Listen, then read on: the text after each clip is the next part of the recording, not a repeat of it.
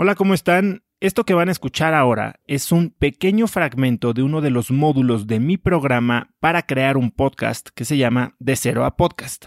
Este es un programa en el que vacío más de dos años de conocimiento, de aprendizajes, de todo lo que me ha ayudado a llevar Cracks Podcast a ser uno de los mejores podcasts en español en el mundo, con más de dos y medio millones de descargas. Así que si quieres saber más, si tienes inquietud de sacar tu propio podcast, puedes hacerlo ya utilizando todo mi conocimiento y aprovechando mis errores en deceroapodcast.com.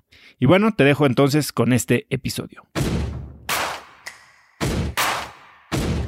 Soy Osotrava y creo que el futuro pertenece a quienes están dispuestos a crearlo. Si estás aquí, estoy seguro de que tú eres uno de esos cracks. Una persona que toma acciones de impacto todos los días, que aprende y prueba cosas nuevas, que ataca sus miedos y sobre todo que vive la vida en sus propios términos. En episodios cortos te presento una serie de preguntas, conversaciones e ideas que te ayudarán a conocer lo que te mueve, ser mejor en lo que haces y vivir una vida más grande. ¿Por qué?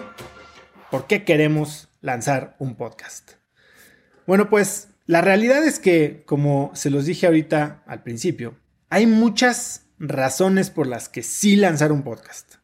Y también hay muchas razones por las que no lanzar un podcast. Y si no tenemos claras estas razones, muy probablemente seamos uno de los que forman esa estadística del 12% o del 50% o de los 141 episodios, de las 141 descargas. Y eso no lo queremos. Entonces, ¿por qué sí lanzar un podcast?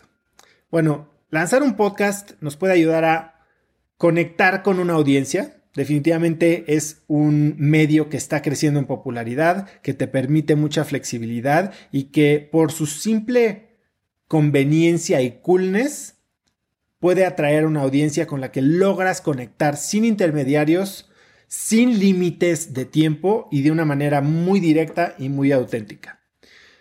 Otra razón por la que sí es bueno lanzar o, válido querer lanzar un podcast es por explorar un tema que te apasiona de verdad.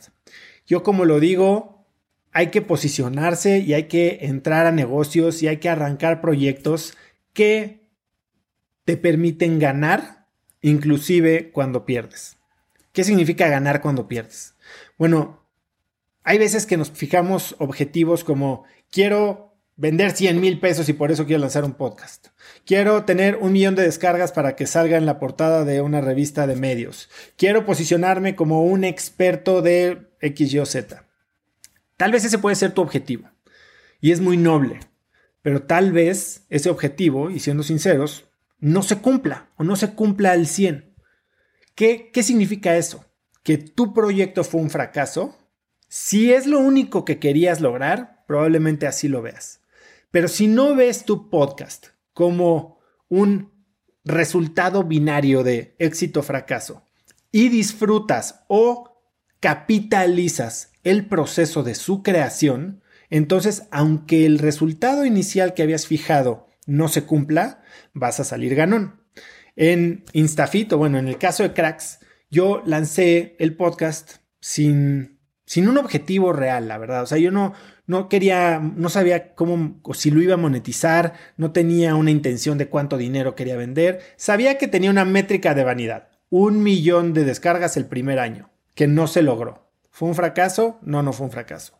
Sabía que quería utilizarlo para construir una marca personal y de alguna manera establecer relaciones productivas para Instafit.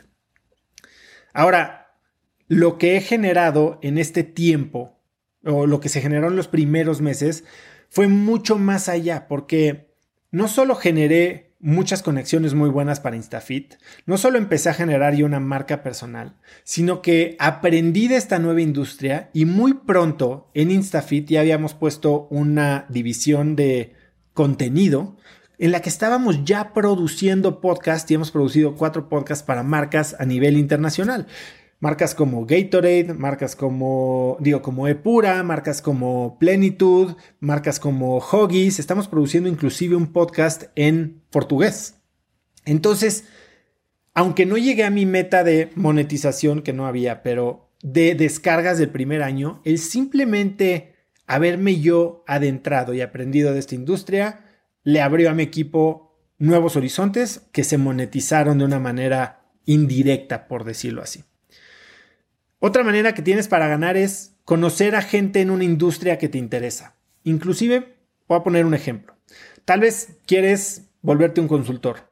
Tal vez no tienes trabajo y quieres conseguir trabajo. Una gran manera de crecer tu network, de establecer relaciones profesionales más cercanas, es exactamente esa. Empezando a establecer relaciones con el pretexto de generar una entrevista. Y la verdad es que a la gente le fascina hablar de ellos mismos.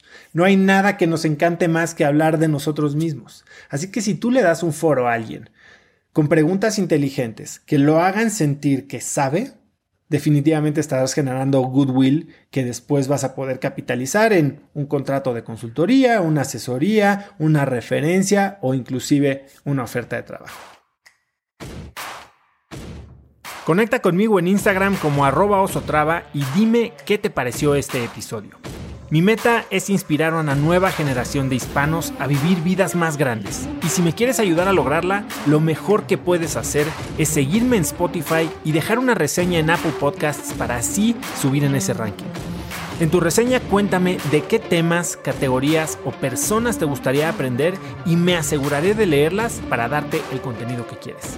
Y no olvides unirte a mi comunidad de cracks en cracksnetwork.com. Es gratis y conectarás con más gente en el mismo camino de crecimiento que tú. Eso es todo por hoy. Yo soy Oso Traba y espero que tengas un día de cracks.